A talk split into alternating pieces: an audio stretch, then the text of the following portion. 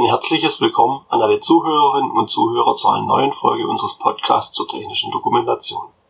Mein Name ist Florian Schmieder und ich bin bei der GFT Akademie verantwortlich für den Bereich der technischen Dokumentation.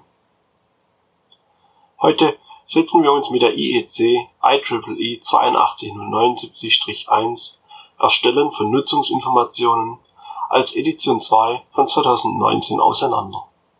In vielen anderen Folgen erwähne ich immer diese noch recht neue und anspruchsvolle Norm. Entsprechend wird es Zeit, dass wir uns mit der Norm auseinandersetzen. Heute betrachten wir das Minimalismusprinzip. In diesem Zug möchte ich nochmals auf unsere Webinare hinweisen. Wir haben neue Themen zu unseren Webinaren aufgenommen. Diese finden Sie unter dem Link in den Show Notes. Bevor wir mit dem eigentlichen Thema beginnen, habe ich noch ein paar Anmerkungen. Zum einen entsteht diese Folge aufgrund der Pandemie in meinem Homeoffice. Das bedeutet, die Aufnahme entspricht vermutlich nicht der gewohnten Qualität. Einfach aus den Gründen, da ich weder Podcast-Kabine noch entsprechendes Mikrofon oder Equipment habe. Auch bei unseren Veröffentlichungen der Podcast-Folgen wird sich etwas ändern. Neue, umfangreiche Themen und Folgen möchten wir zukünftig montags um 5 Uhr früh morgens veröffentlichen. So möchten wir Platz für eine zweite Veröffentlichung gegen Ende der Woche einräumen. Dort möchten wir kurze Themen besprechen. Wenn Sie Anregungen oder Wünsche dazu haben, schreiben Sie mir gerne eine E-Mail oder einen Kommentar. Zum anderen werde ich in dieser Folge öfters Synonyme für die Norm verwenden. Denn IEC IEEE 82079 Erstellen von Nutzungsinformationen Edition 2 von 2019 ist ein ganz schöner Zungenbrecher. Wenn ich in dieser Folge von 82079 oder 82079-1 oder ähnlichen Bezeichnungen rede, beziehe ich mich immer auf dieselbe aktuelle Norm. Sollte ich auf die Vorgängernorm von 2012 verweisen, werde ich es entsprechend betonen. Und als letzte Anmerkung, die neue 82079 ist noch nicht in Deutsch erschienen. Wir arbeiten hier mit der englischen Norm sowie einem Praxisleitfaden zur Norm. Der Leitfaden wird von unserem Branchenverband TECOM herausgegeben und wurde von Leuten verfasst, die auch bei der Entstehung der Norm beteiligt waren. Einige Autoren kennen Sie vermutlich sogar aus den Interviews von meinen Kollegen. Informationen zum Leitfaden verlinke ich in den Show Notes. So, dann würde ich nun aber zu unserem eigentlichen Thema kommen. Der IEC IEEE 8279-1 Erstellen von Nutzungsinformationen in Edition 2 von 2019. Wir werden uns heute mit einem der Prinzipien der Norm auseinandersetzen. Ergänzend werde ich auf Umsetzungsmöglichkeiten und Schwierigkeiten dazu in der Praxis eingehen. Ich werde auf diese Weise die Norm auseinandernehmen und stückchenweise behandeln. Eine Interpretation der Norm, wie letztes Jahr bei der DIN EN ISO 20607, werde ich nicht machen, weil diese Norm viel umfangreicher ist und wir sonst vermutlich 20 oder mehr Folgen dazu hätten. Das möchte ich Ihnen und auch mir ersparen und das Ganze etwas kompakter handhaben. Da ich diese Woche neue Erfahrungen zum Thema Minimalismusprinzip gemacht habe und wir bei unseren Prüfungen häufig Dokumente bekommen, die unnötig aufgebläht sind, möchte ich auch genau mit diesem Prinzip heute anfangen. Bevor wir auf die Praxis schauen können, schauen wir uns die Anforderungen und Beschreibung des Prinzips an. Im Praxisleitfaden steht dazu, Nutzungsinformationen müssen nach der Norm minimalistisch gehalten werden. Das heißt, dass auf weitschweifende Erklärungen und Füllwörter genauso verzichtet werden soll wie auf Redundanzen. Lediglich sicherheitsbezogene Informationen dürfen laut Norm bei Bedarf wiederholt werden.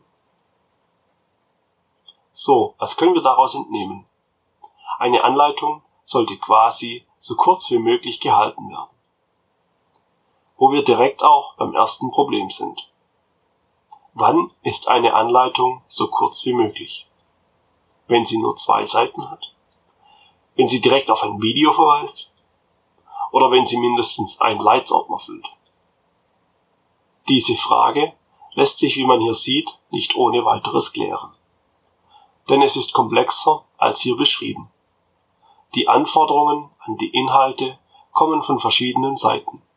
Zum einen vom Nutzer, also der Zielgruppe. Zum anderen von Richtlinien, unter die das Produkt fällt. Und zum Schluss aus anderen Normen, hier meist B oder C-Normen. Bevor wir diese Anforderungen genauer betrachten, möchte ich auf ein Zusammengreifen der einzelnen Prinzipien verweisen.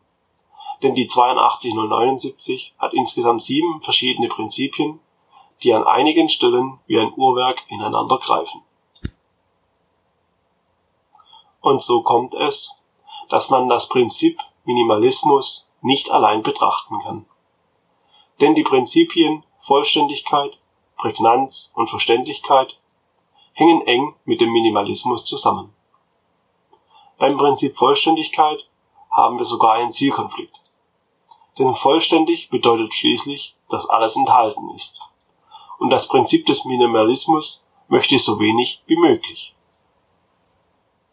Aber auch die Prinzipien Prägnanz und Verständlichkeit dürfen nicht vernachlässigt werden. Kurze, unverständliche Anleitungen sind genauso eine Zeitverschwendung wie Anleitungen, die so schlecht geschrieben sind, dass man sie mehrfach lesen muss, bevor man sie versteht.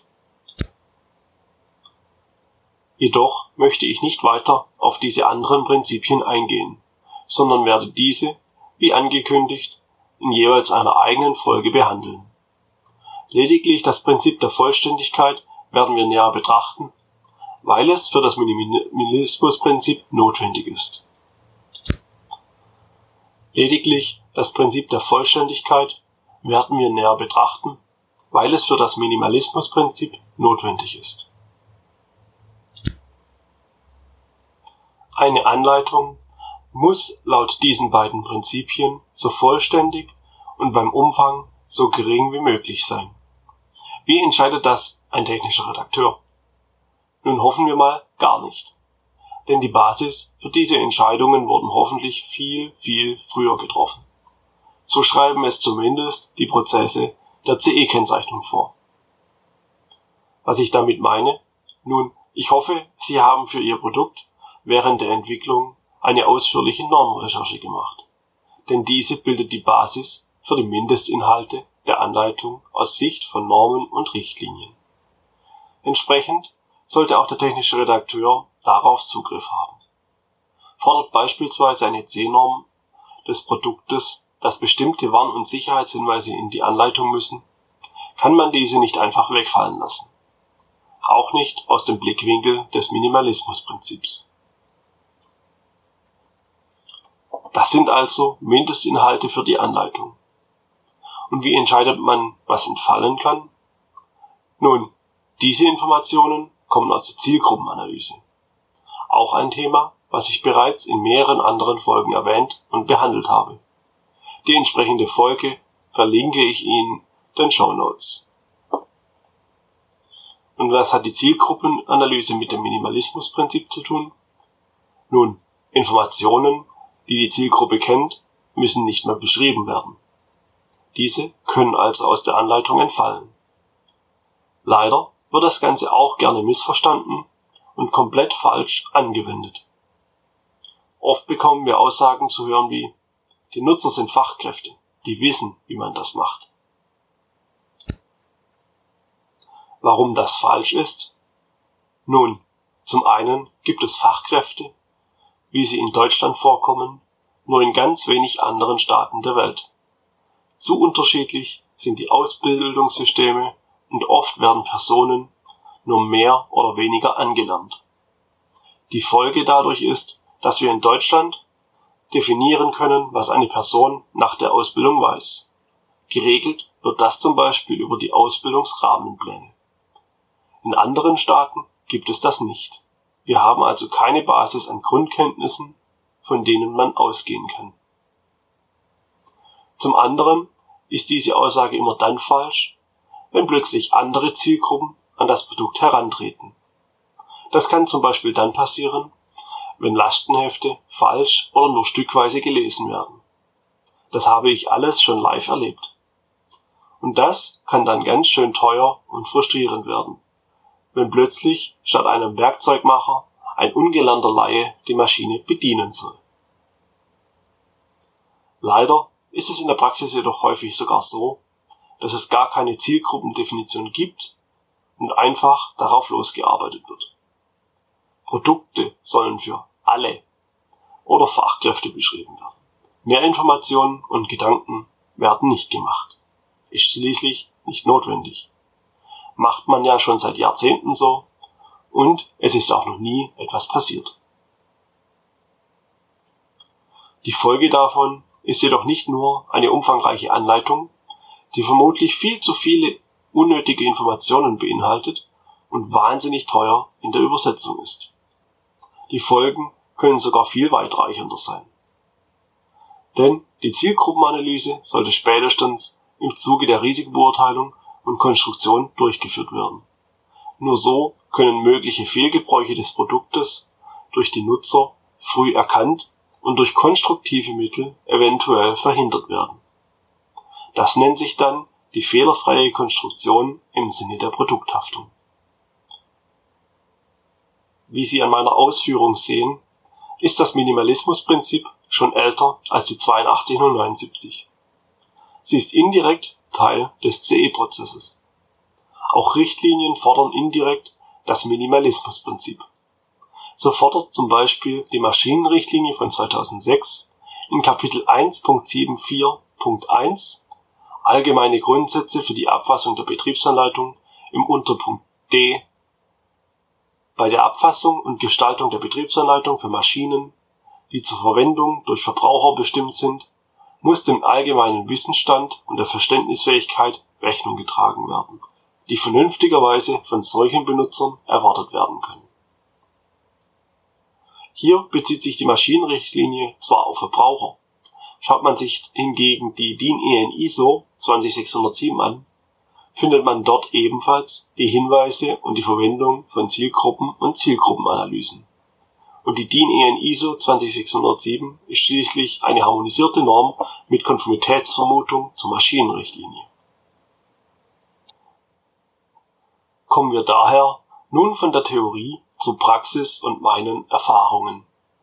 Wie sieht es denn tatsächlich im Markt aus?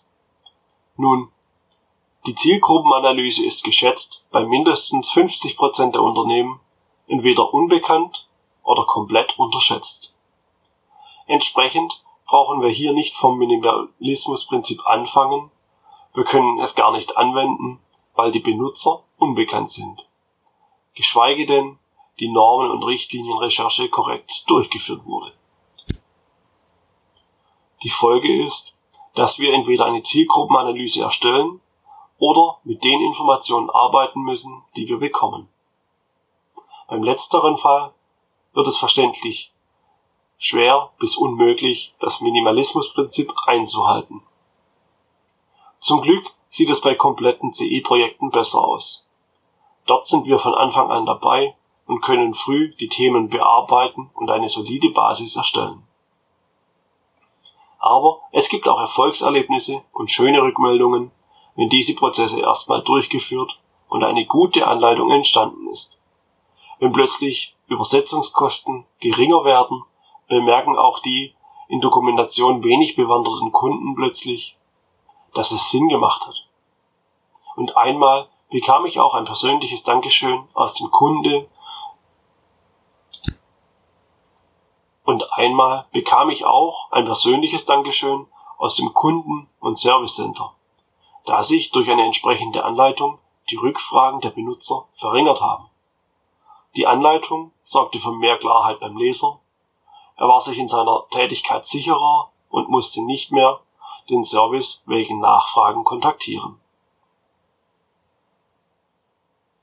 Aber es gibt auch konkrete Ansprüche an Minimalismus seitens Hersteller.